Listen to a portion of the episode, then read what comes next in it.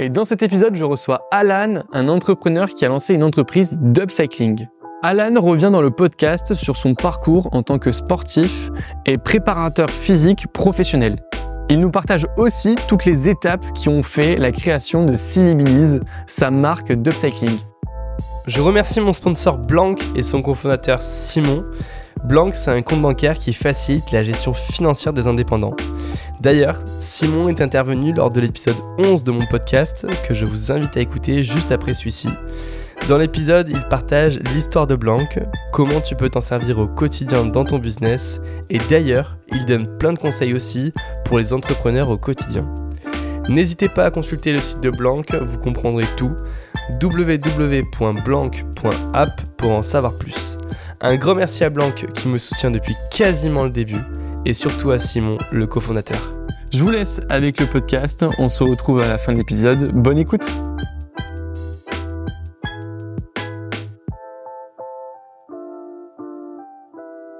Et on se retrouve avec Alan. Merci beaucoup d'avoir accepté mon invitation.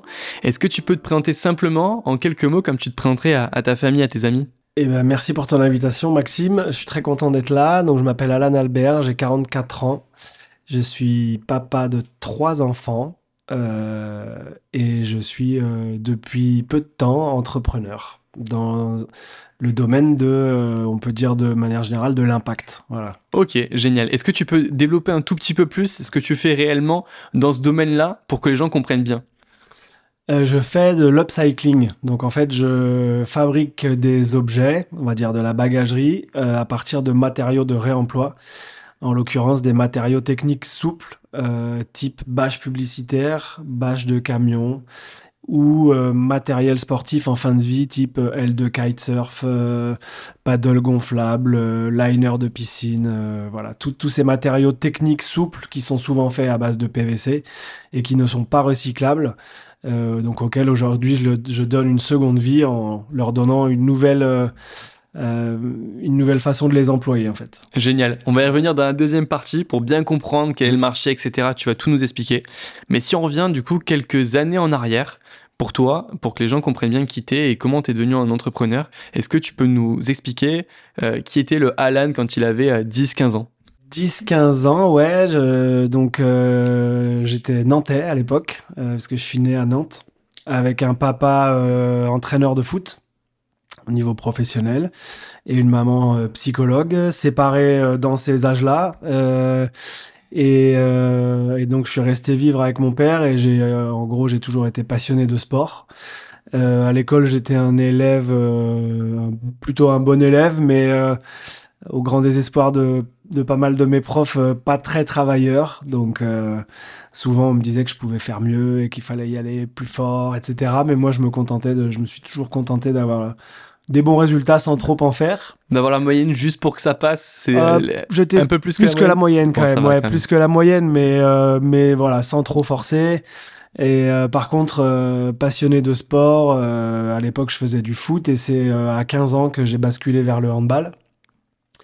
où j'ai commencé, j'ai commencé le hand en, c'était en 95, l'année du premier titre de champion du monde de l'équipe de France. Ok, génial. Tu peux nous parler un peu de cette passion pour le hand qui t'a animé jusque, bah, qui t'anime d'ailleurs toujours, j'ai l'impression, donc euh, et nous raconter un petit peu comment elle a un peu dessiné ton parcours professionnel aussi?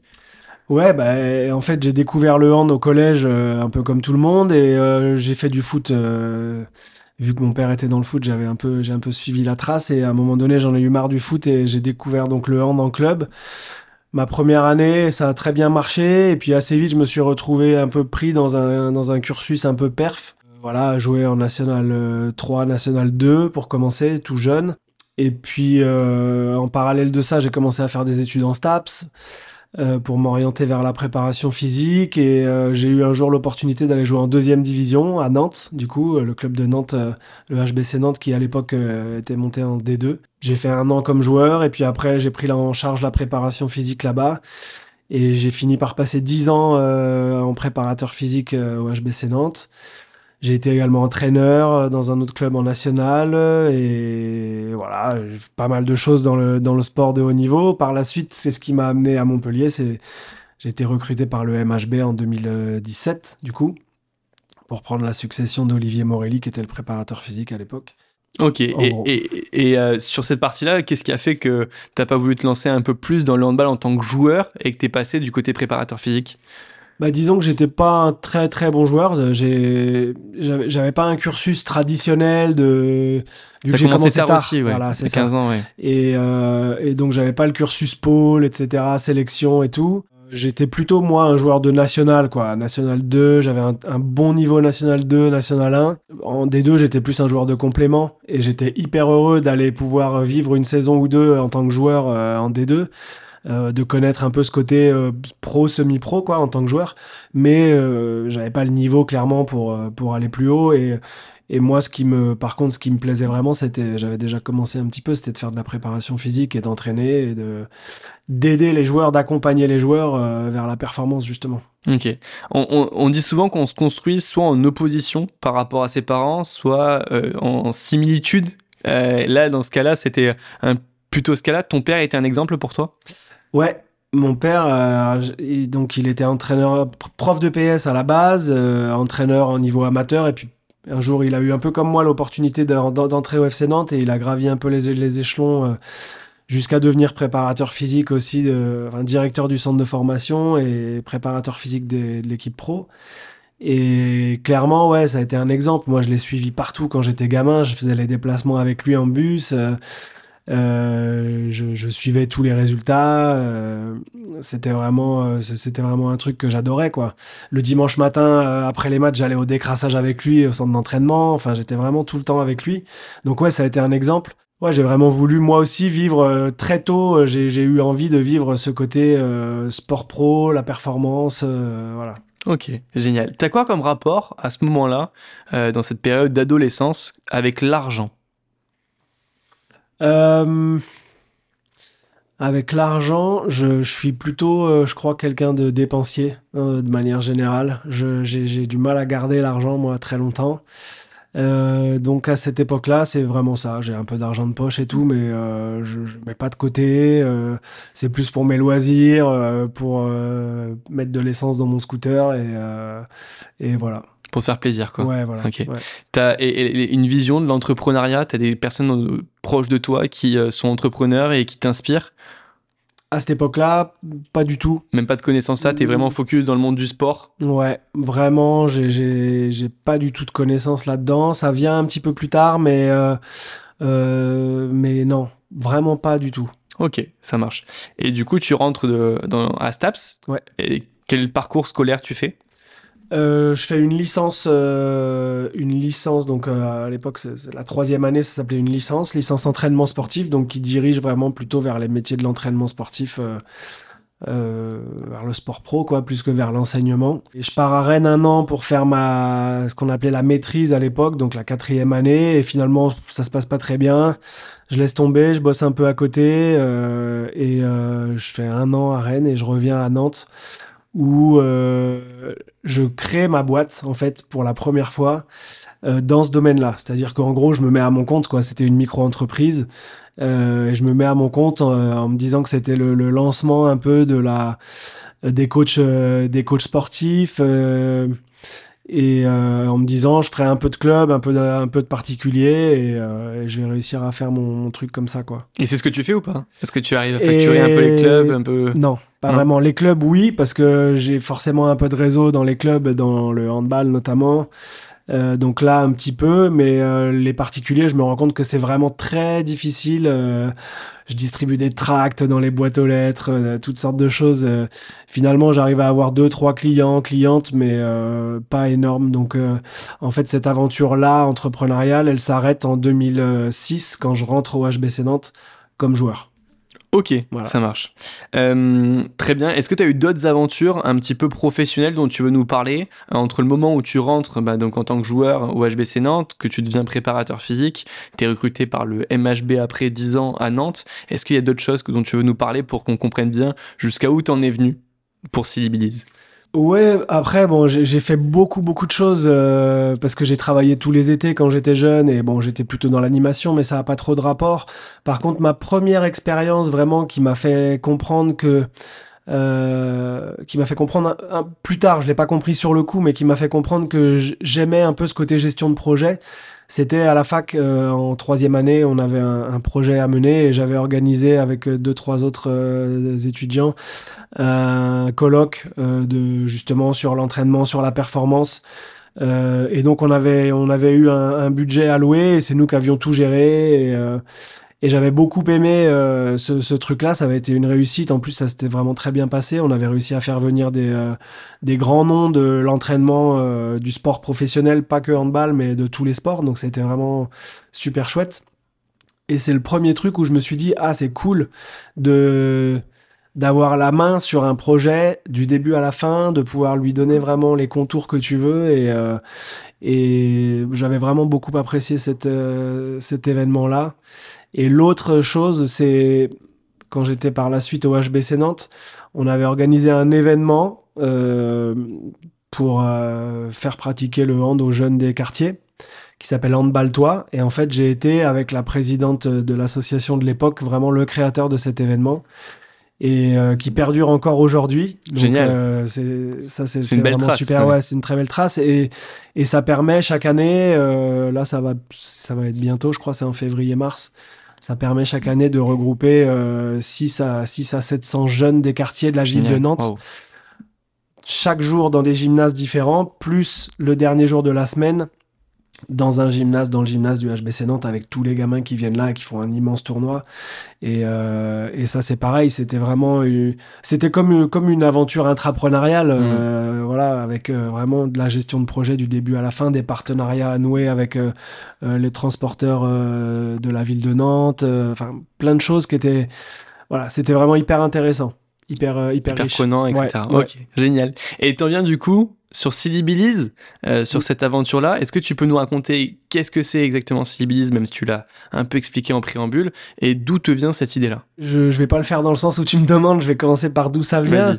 Euh, ça vient de, d'une époque où j'allais beaucoup au marché. Vraiment, toutes les semaines, j'allais au marché. Et, euh, et j'en avais marre de mon cabas à roulettes de mamie, là et euh, parce que tout s'écrasait dedans, parce que c'était pas pratique, que je pouvais pas le prendre avec mon vélo, etc. Et là, en gros, la première idée, euh, c'était de, de, créer un cabas à roulettes avec des compartiments où on peut séparer les choses, où euh, on n'écrase pas les tomates euh, avec les pommes de terre et, euh, et où on peut l'utiliser facilement avec sa voiture ou avec son vélo. Et euh, donc euh, j'ai fait mon tout premier proto dans mon jardin euh, à l'époque où j'habitais à Nantes. Par la suite, ce projet, je l'ai mis un peu de côté quand je suis arrivé à Montpellier parce que parce que travailler au MHB, ça permettait pas de faire beaucoup d'autres choses à côté. Et, et en fait, je l'ai ressorti un peu de, des cartons en 2020. Et voilà, la première idée, c'était ça. C'était de créer ce cabas à roulettes avec des matériaux de réemploi. C'était vraiment déjà une idée de, à l'origine. Euh, et puis par la suite, bon, bah, ça, ça a évolué vers ce que c'est aujourd'hui, c'est-à-dire euh, euh, vraiment une boîte qui fait de l'upcycling et pas juste un cabas à roulettes, mais qui récupère tous ces matériaux dont je parlais tout à l'heure et qui sont faits pour durer très longtemps, qui sont malheureusement rarement utilisés très longtemps.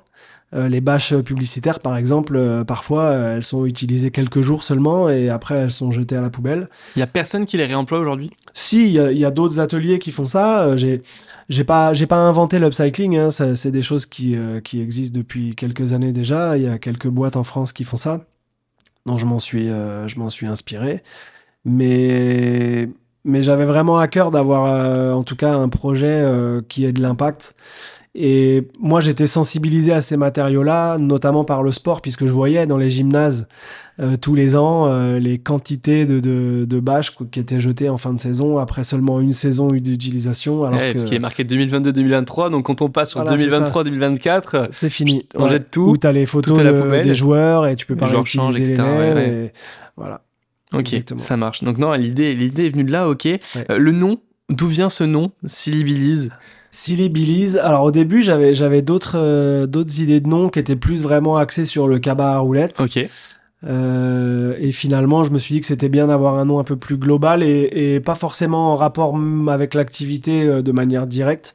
Et en fait, silly billy, c'est une, euh, expression anglaise qui s'écrit en deux mots, silly billy, que les anglo-saxons utilisent pour les enfants. Voilà, ils disent aux enfants, euh, silly billy, ça veut dire t'es un peu foufou, t'es un peu bébête. euh, Ok. voilà, et euh, c'est une expression que j'aimais bien déjà au niveau phonétique, quoi. Je trouve ça rigolo.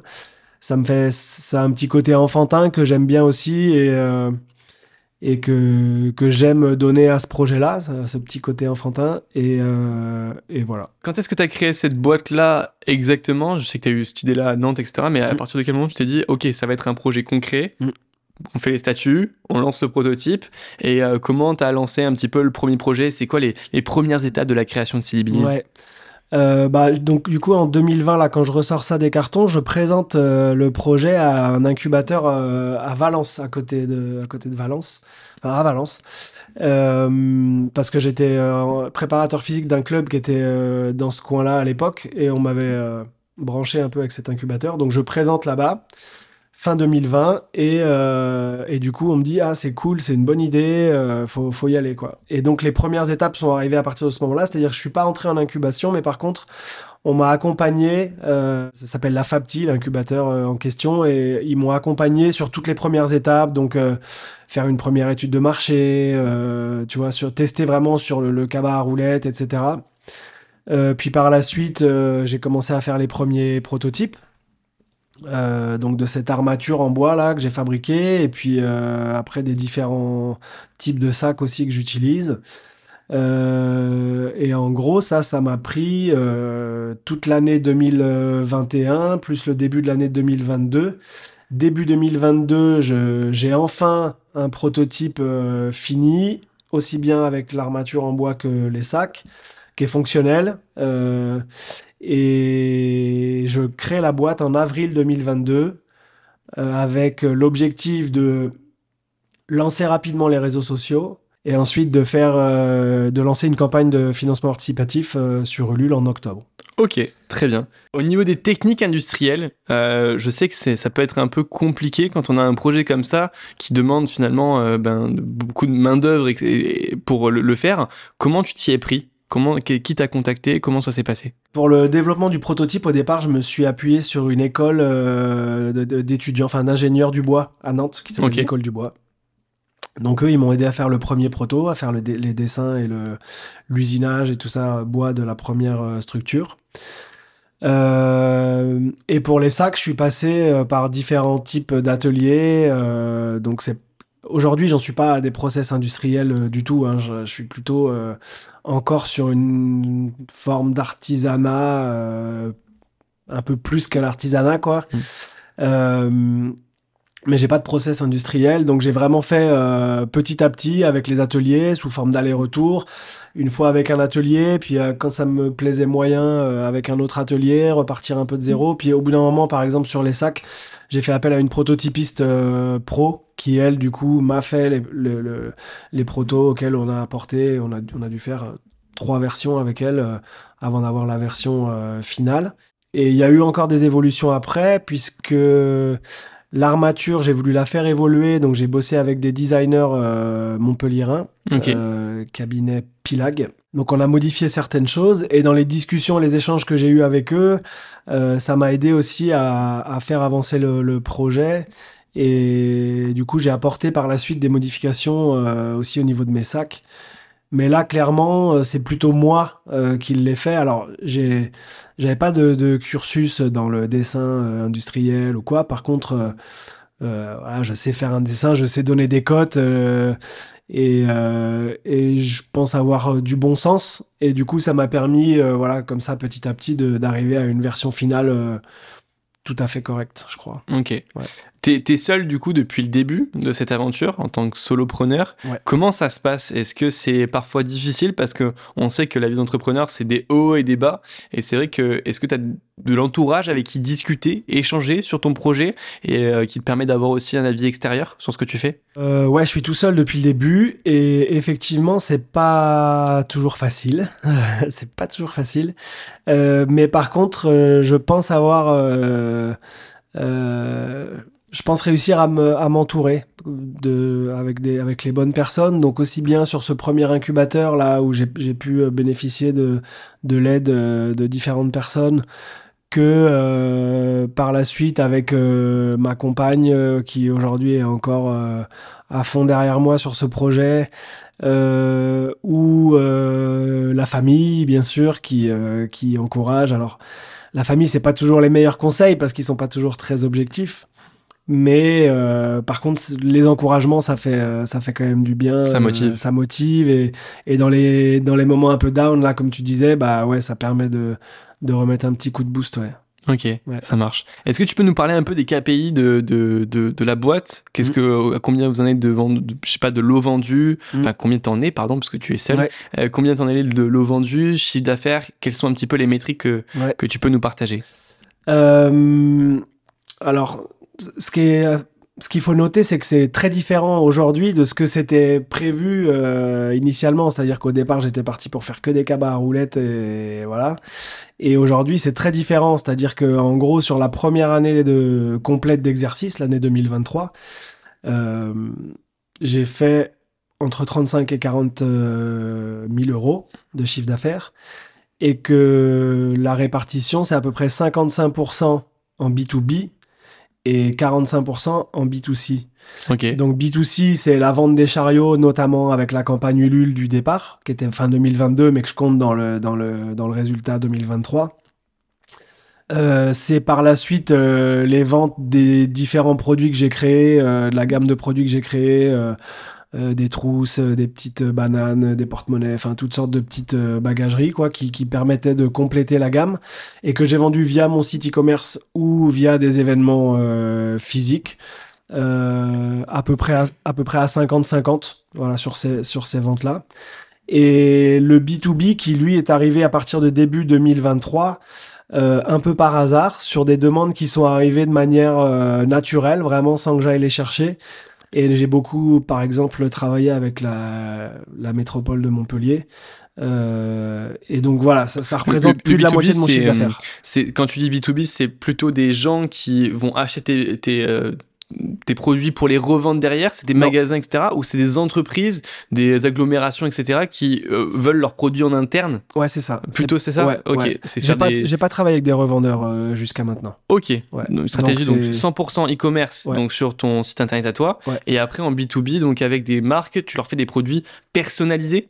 Ouais, j'ai fait des produits personnalisés, j'ai fait des produits sur mesure. Avec la métropole, j'ai euh, fait par exemple à leur demande des sacs euh, qui avaient un usage particulier pour la, on va dire pour la récolte des déchets verts, Ok. euh, qui voulaient distribuer sur des sur des moments de sensibilisation autour de la récolte des déchets verts. Euh, après, il y a eu d'autres, il y a eu d'autres choses avec la métropole, mais pour donner d'autres exemples, il y a eu un partenariat avec le club de hand, euh, on en parlait tout à l'heure, pour euh, fabriquer des goodies à partir de leur signalétique de la saison précédente. Ça, c'est génial. Quand qui même. était, qui était pour moi une super idée, mais qui n'a pas forcément aujourd'hui trouvé son public.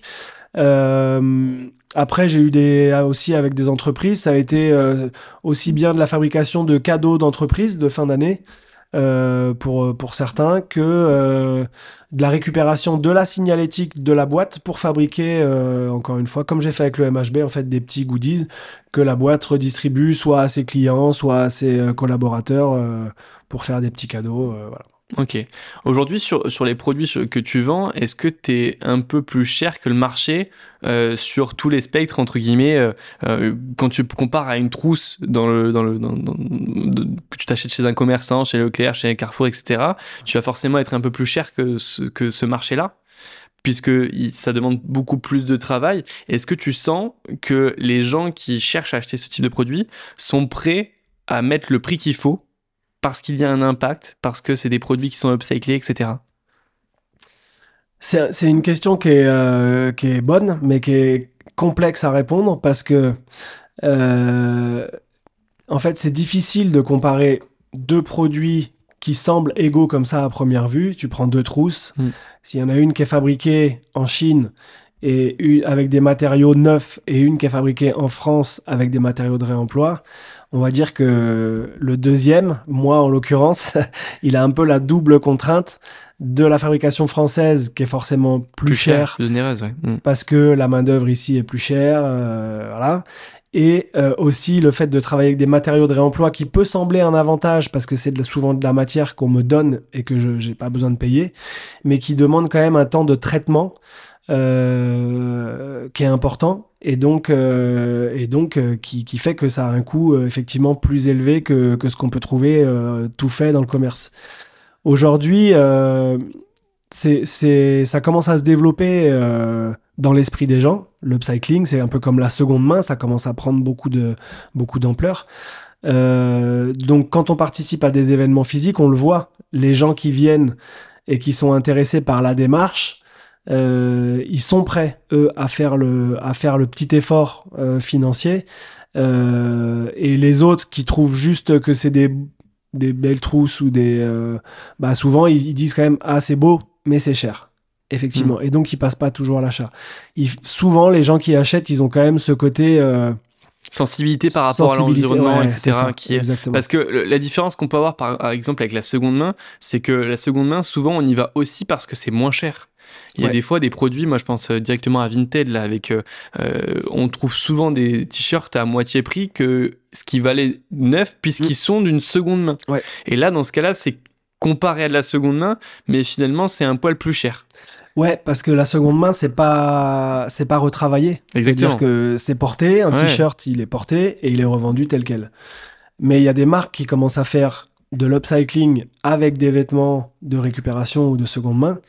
Et là, c'est toujours, euh, toujours aussi plus cher parce que la transformation coûte cher. Euh, si vous, si vous faites un t-shirt euh, avec une matière neuve, vous allez recevoir la matière en rouleau. Donc vous allez la poser sur une machine exprès qui va faire les découpes comme ça très facilement.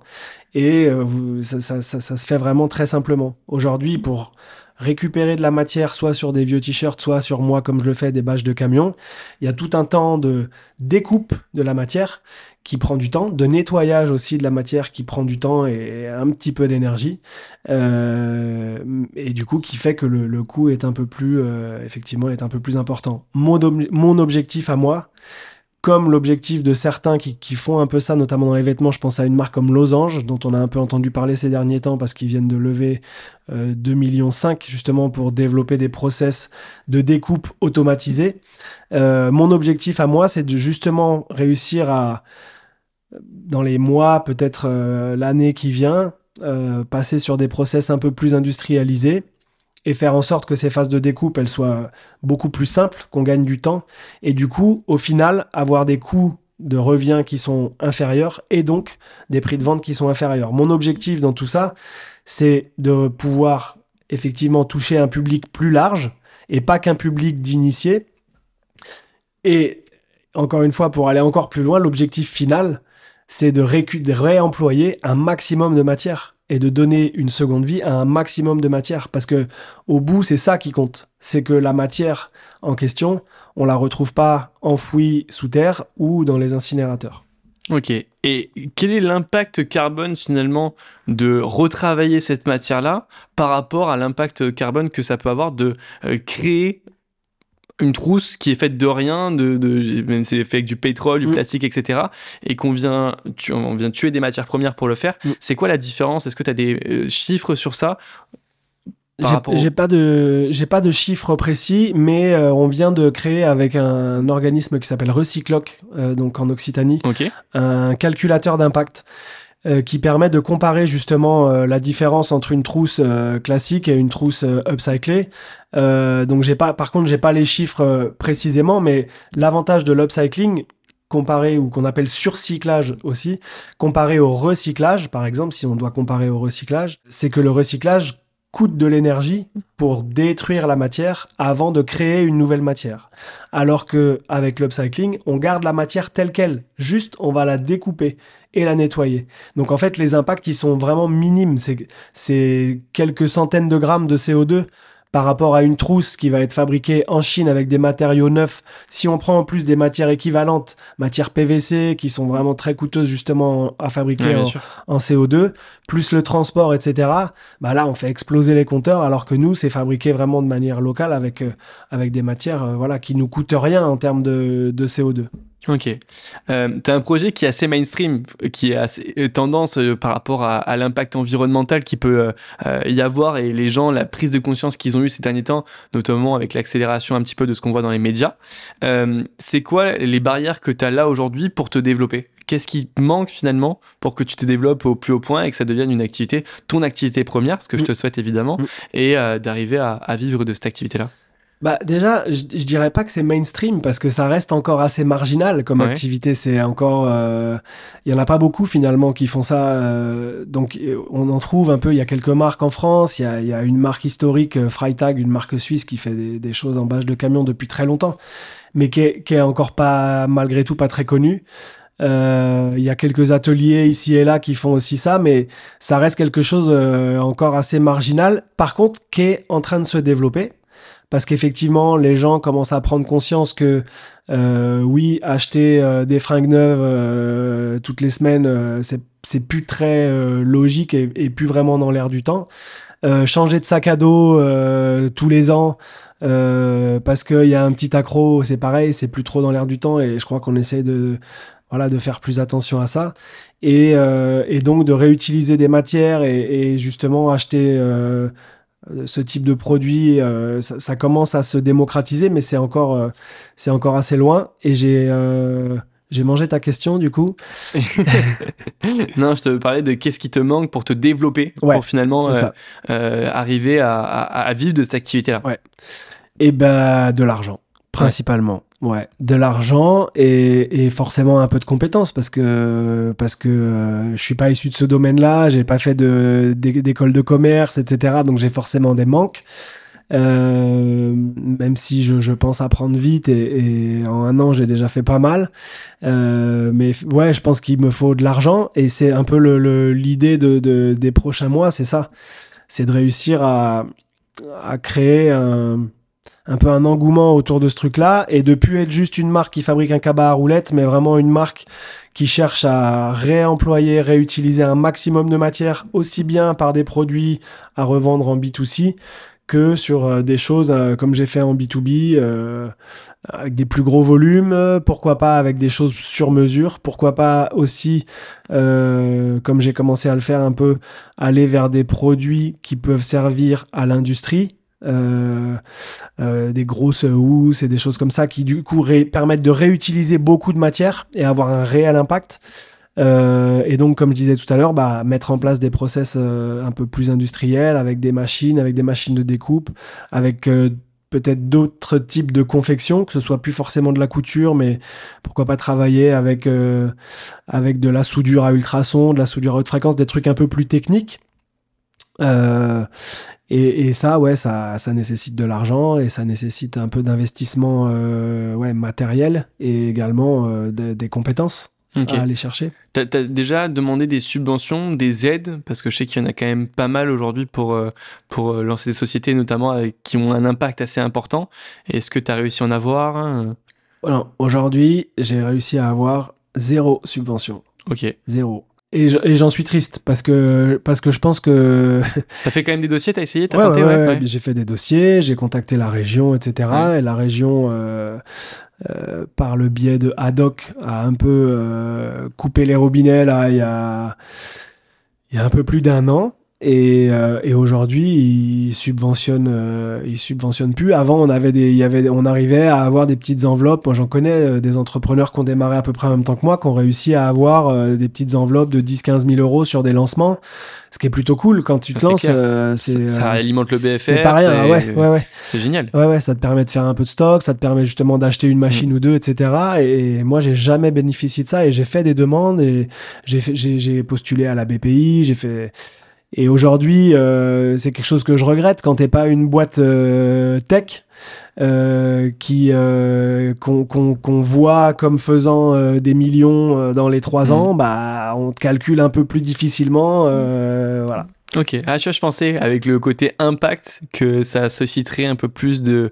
Parce que c'est des boîtes qu'il faut aider, c'est des boîtes qui mm. sont. Euh, euh, ils veulent qu'il y ait un impact environnemental, écologique, etc. fort dans, dans nos régions. Mm. Donc je pensais qu'au niveau des subventions, ils étaient plus cool que ça avec ce, ce type de boîte-là. Eh bah écoute, non, pas encore. pas encore. ok, est-ce que tu cherches du coup un associé? Tu recherches à recruter? Qu'est-ce que tu recherches dans les mois qui vont arriver?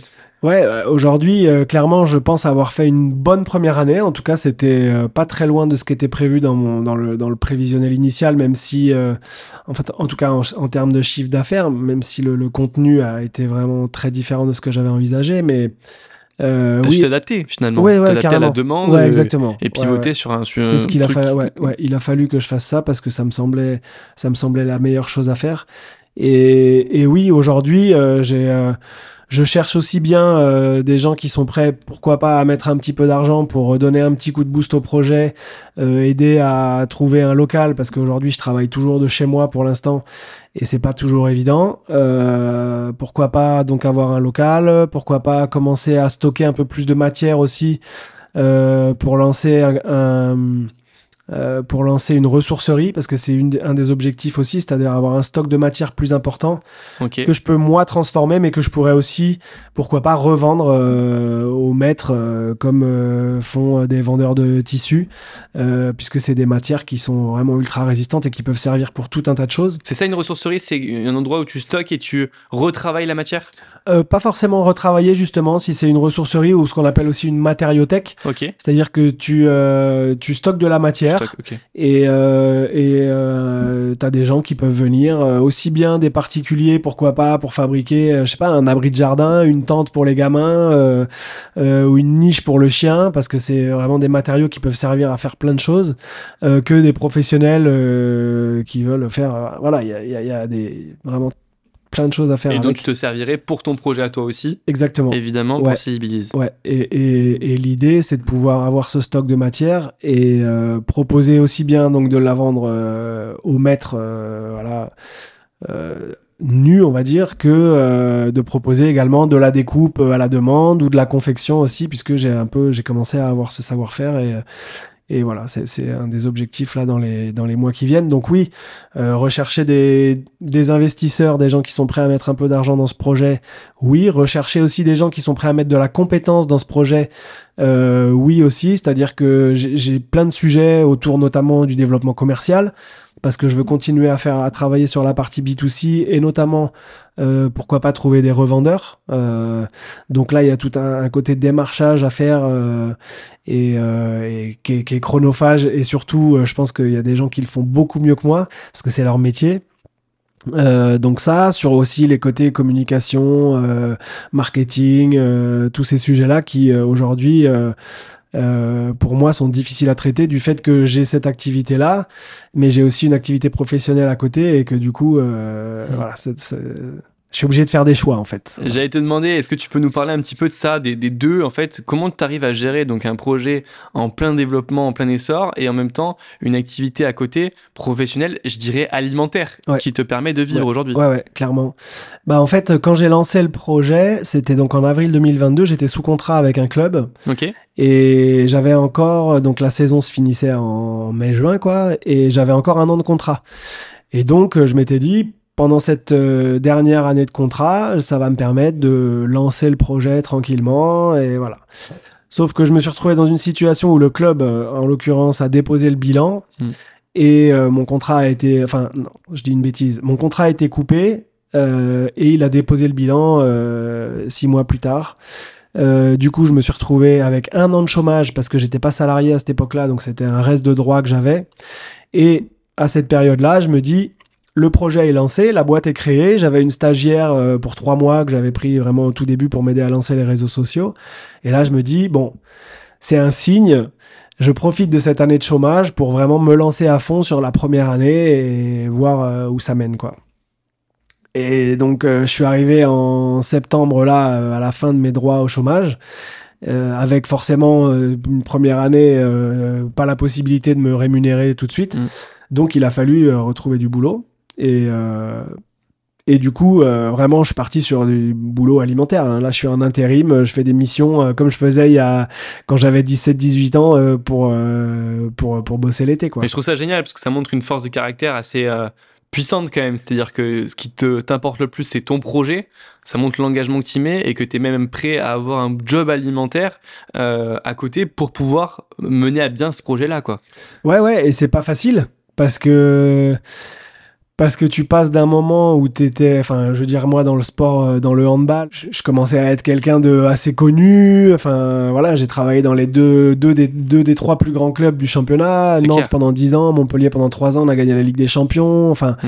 j'ai travaillé avec des internationaux. J'étais euh, voilà, je pense que j'étais quelqu'un de, de respecté et de reconnu, on va dire, dans ce milieu-là. Et effectivement, déjà, le fait de repasser euh, dans un tout nouveau milieu ou du coup euh, repartir de zéro, et puis euh, aussi, comme je te disais, euh, vraiment au niveau professionnel, repartir sur des boulots euh, alimentaires. euh, d'intérim, de manutention, de choses comme ça, c'est pas c'est pas évident, mais euh, mais en, fait, en même temps, à chaque fois qu'on en parle, qu'on m'en parle de ce truc-là, je dis, je sais pourquoi je le fais. C'est Voilà. Ça, c'est beau quand même. Est-ce que tu as un, des exemples à donner entre le rapport qu'il y a euh, de l'effort, etc., du mindset dans le sport et l'entrepreneuriat? Est-ce que tu vois un peu des, des similitudes ou tu vois que c'est totalement différent, que c'est un monde complètement à part? Est-ce que tu as des, des- des choses à me dire par rapport à ça? Euh, c'est- plus que des similitudes. C'est euh, c'est- des parcours qui sont très très euh, où on retrouve beaucoup de beaucoup de choses communes. Justement, euh, la capacité à se surpasser, euh, la capacité aussi à à encaisser les échecs. Euh, quand tu es sportif de haut niveau, euh, notamment dans les sports co, et que tu joues tous les week-ends et que tu dois t'adapter aux résultats d'un week-end à l'autre, euh, euh, rebondir après une défaite, euh, pas trop s'enflammer après une victoire, etc. Bah là, clairement, c'est pareil dans l'entrepreneuriat. Tu, tu traverses, comme tu disais tout à l'heure, des hauts et des bas, et faut être capable de de soi-même garder un niveau de un niveau moyen on va dire de euh, d'engagement c'est-à-dire pas s'enflammer dans les moments où ça va bien euh, sur les grosses ventes ou sur les ou sur les partenariats signés ou sur les bonnes nouvelles parce qu'on a eu un emprunt enfin voilà ce genre de choses.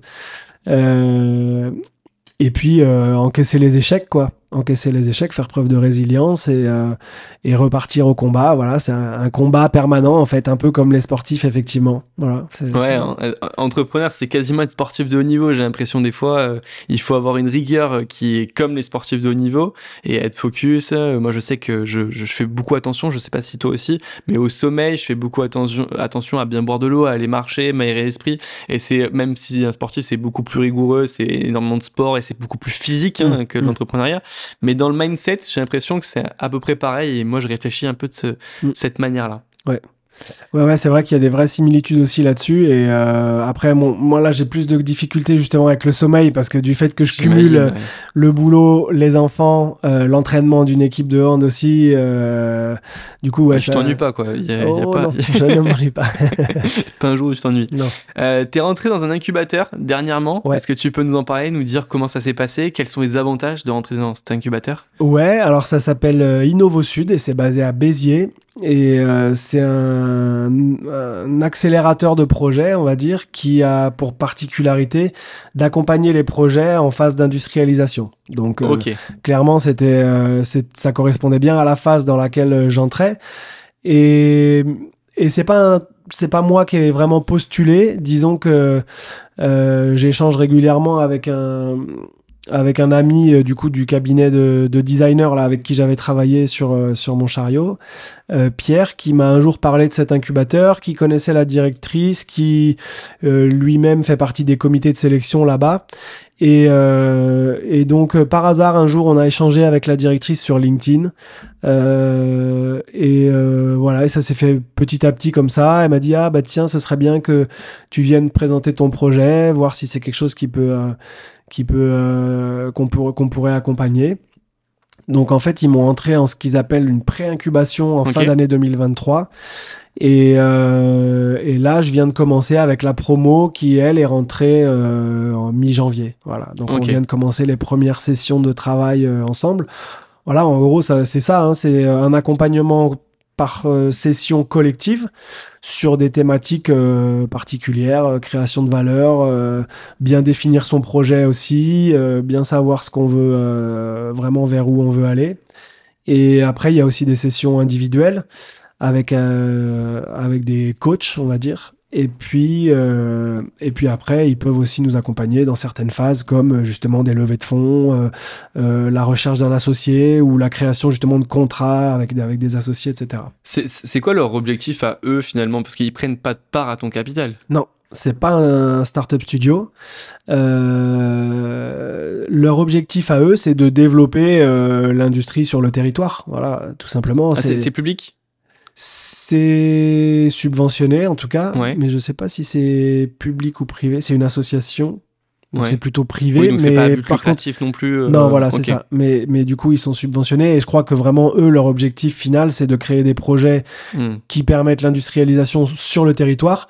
Mais alors, c'est pas, c'est basé à Béziers, mais ils nous obligent pas à être vraiment nous basés à Béziers. Ils, ils autorisent, euh, on va dire, dans toute l'Occitanie. Et, euh, et la création d'emplois aussi. Je pense que c'est là-dessus que eux, Ouais, que eux-mêmes sont, euh, sont évalués. Ouais. Ok.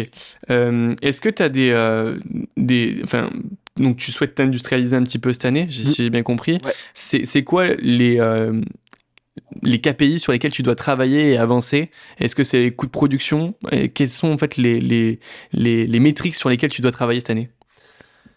Clairement sur les sur les coûts de fabrication, ouais, Ouais. sur le coût de revient de chaque euh, pour chaque produit, euh, parce qu'aujourd'hui c'est un enjeu comme je te disais tout à l'heure. Si tu veux faire du volume, tu es obligé de, de de faire en sorte d'avoir des coûts de revient qui sont euh, qui sont inférieurs. C'est aussi pour ça que là je retravaille certains produits, c'est-à-dire que pendant toute la première année, je suis allé très vite en développement sur certains produits parce que je voulais justement euh, pouvoir avoir une gamme qui s'élargit très rapidement.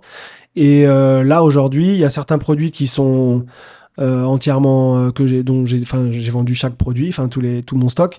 Et c'est l'occasion pour moi de refaire un petit travail de développement avec une couturière avec qui je travaille sur ces sujets-là. Euh, bah pour aussi bien améliorer les produits, les fonctionnalités euh, en tant que telles, mais aussi travailler justement sur euh, les coûts de fabrication, simplifier certains aspects de la confection.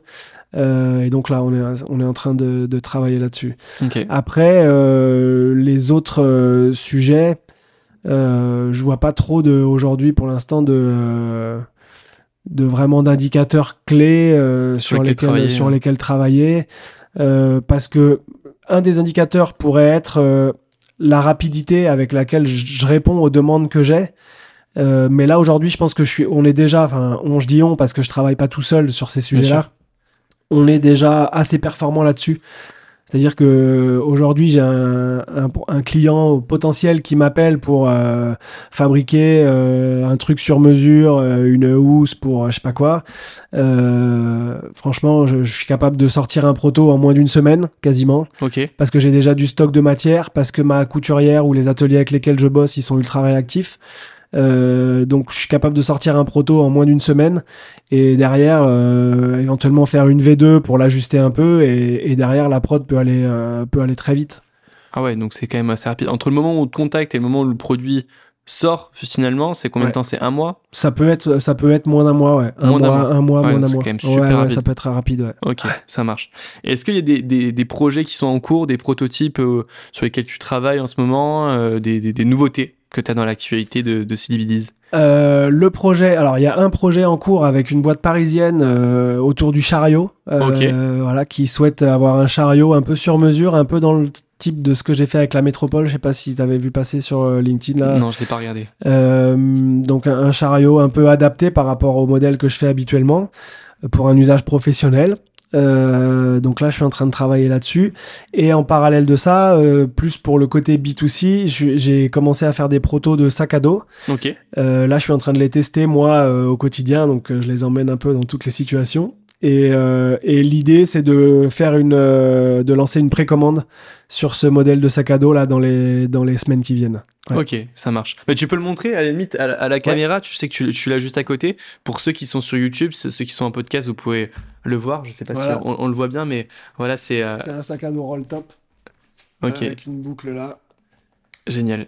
Et euh, c'est entièrement en bâche de camion, donc ultra résistant, complètement imperméable. Les boucles en, les boucles en ceinture de sécurité. Génial, ah ouais, ok, j'avais pas vu. Voilà, c'est ultra génial. résistant aussi. Et, euh, assez simple à Ouais. l'intérieur, juste un compartiment pour mettre l'ordi, une petite poche quand même cachée ici derrière là. Ok, Et euh, voilà, donc un modèle assez simple, mais vraiment fait pour, pour durer longtemps. Et, ok. et, voilà. Il se rend vente à combien celui-là?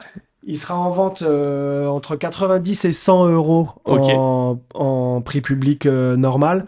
Sur la précommande, euh, ce sera plutôt entre 70 et 80. Ok, ce 70 et sera- 80, ouais. génial. Bah écoute, super, un Voilà. beau projet. Ouais. Euh, je, reviens, je reviens juste sur ta recherche d'associés, donc dont on a parlé un peu avant le podcast, etc. Pour les auditeurs qui nous écoutent, si le, le projet leur a plu et qui se sont renseignés dessus et qui veulent te contacter, etc. C'est quel type de profil exactement? Je sais pas si tu as un persona en tête d'un associé potentiel ou si tu te laisses euh, le choix de tous, hein, j'en sais rien, mais savoir avec qui ça matcherait le mieux, quoi. Euh, déjà, je crois que la première chose qui est primordiale pour moi, c'est quelqu'un qui est en accord avec mes valeurs. Voilà, sur le côté euh, impact et sur le côté euh, aussi bien impact euh, écologique Mm. d'ailleurs que sur le côté impact euh, social, parce que aujourd'hui, on considère que il n'y a pas de vraiment d'innovation technologique dans ce que je fais. Par contre, il y a une vraie innovation sociale dans la mesure où je réponds justement à, à, à ce côté environnemental, mais aussi je travaille avec des ateliers d'insertion professionnelle, je travaille avec des personnes en situation de handicap aussi pour certaines phases de la fabrication, et c'est quelque chose qui, compte pour moi, enfin qui est vraiment important. Donc la première chose, c'est ça, c'est vraiment quelqu'un qui soit raccord avec ces valeurs-là. Après, sur les profils, les profils dont j'ai besoin, c'est plutôt des profils, comme je disais tout à l'heure, plutôt accès commercial, euh, développement commercial, marketing. Euh, pourquoi pas aussi le côté communication Parce que là, aujourd'hui, c'est moi qui m'en occupe et euh, je suis pas spécialiste, donc j'essaye de, de bidouiller un petit peu avec mes moyens, mais vraiment ces types de profils-là. Après, j'ai pas vraiment de de, euh, de requêtes particulières sur un âge ou sur un quoi que ce soit. Euh, je suis ouvert à tout. euh, je- tant que c'est quelqu'un qui est euh, Qui partage tes valeurs. qui partage mes valeurs, qui est motivé, qui est prêt à s'investir euh, sur un sur un projet qui a du sens en fait, vraiment quelqu'un qui est qui est prêt à s'investir dans ce type de projet là. voilà, moi je suis ouvert à toute. Euh, Toute demande. Voilà. Ok. Eh bien, écoute, j'ai deux dernières questions pour clôturer un petit peu ce, ce podcast-là. Euh, Est-ce que tu aurais un conseil à donner à un entrepreneur? Tu vois, un conseil qui t'impacte toi actuellement, en ce moment, dans la création de ton entreprise? Un conseil qui, euh, qui pourrait aider un auditeur du podcast? Euh, gère ta trésor, mec. non, plus, sérieusement, euh, euh, la première chose, c'est assure-toi bien que euh, que tu pourras vendre ton produit avant de commencer à essayer de le, de le prototyper. Un peu le fonctionnement euh, lean, lean startup là. Euh, j'ai entendu un autre podcast qui en parlait il y a pas longtemps, donc voilà, je pense que c'est vraiment quelque chose qui est important et que moi j'ai pas su faire clairement. Je suis parti de mon un peu ce qu'il faut pas faire. J'ai fait un peu l'inverse de ce qu'il fallait faire, c'est-à-dire que je suis parti de mon expérience personnelle et j'ai créé quelque chose qui répond à mes besoins à moi. Euh, même si l'objet aujourd'hui, en l'occurrence le cabas à roulettes, plaît beaucoup aux gens qui l'ont acheté. euh, il- il- le prix de vente aujourd'hui fait que c'est très difficile à, à vendre en, en- vraiment en grand Tu volume. vends combien? 295 euros Ouais. la version avec trois sacs dont un sac isotherme Ok. ce qui est pas un prix non plus euh, de Mm. ouf mais parce que tu peux l'utiliser sur ton vélo tu euh, les sacs tu les utilises à, à l'unité aussi comme sacoche de vélo donc c'est un truc un peu modulable et tout mais par contre les gens ils, font toujours la comparaison avec un cabas à Mm. roulettes qui vient de Chine et qu'ils arrivent à trouver à 20 balles euh, au Super U du coin voilà Ouais, donc forcément, voilà. Et, et ça, c'est quelque chose que j'ai pas très bien fait au départ. En tout cas, j'ai pas, j'ai fait une étude de marché, j'avais fait des questionnaires, etc., plutôt quantitatifs, et j'ai pas su trop l'écouter ça. Voilà. Donc j'ai fait un peu le truc à, mon idée. Donc ça, c'est, on dirait le premier conseil. Et effectivement, le deuxième conseil, quand même, gère ta trésor. Mm. Ce que c'est pareil, ce que moi j'ai pas su trop faire sur la première année. C'est-à-dire que j'ai le fait de lancer plein de produits c'est bien parce que tu développes ta gamme, parce que tu attires plus de monde, parce que sur les événements physiques, tu vends plus juste un cabas à roulettes à 300 balles, mais tu vends aussi un porte-monnaie à 10 euros et, euh, et une sacoche de vélo et un truc. Donc forcément, tu, tu fais quand même un peu plus de chiffres que juste avec le cabas. Mais du coup, ça a un coût. et développer un produit, faire un proto, euh, faire des recherches, tu passes du temps, ça a un coût avec les, les ateliers, etc. Donc, euh, donc voilà, c'était, j'ai pas très bien géré ma trésorerie. Voilà. Ok, génial. Bah, écoute, merci en tout cas pour ton honnêteté sur le podcast. Tu fais preuve de beaucoup d'humilité par rapport à ton projet, ouais. donc euh, c'est c'est assez intéressant. En tout cas, merci, Merci beaucoup. beaucoup. Euh, est-ce que où est-ce qu'on peut te contacter si on veut échanger avec toi, devenir ton associé Ouais. et bah sur euh, LinkedIn, euh, Alan Albert, sur euh, Ça sera dans le lien juste en dessous du podcast, donc n'hésitez pas à cliquer. voilà, sur Instagram aussi, euh, sur euh, par mail, alan@sillybillies.com. Super. Facile. Merci Alan. Merci à toi. Je vous remercie d'avoir écouté Tous Entrepreneurs jusqu'à la fin. Si le podcast vous a plu et que vous voulez le soutenir, n'hésitez pas à le partager à la personne à qui vous avez pensé en l'écoutant. Et surtout, à mettre 5 étoiles, ça me ferait extrêmement plaisir. J'en profite aussi pour remercier une nouvelle fois mon partenaire Blanc qui permet de faire évoluer le podcast. Toutes les informations sont dans la description. On se retrouve la semaine prochaine, même heure, même endroit. Salut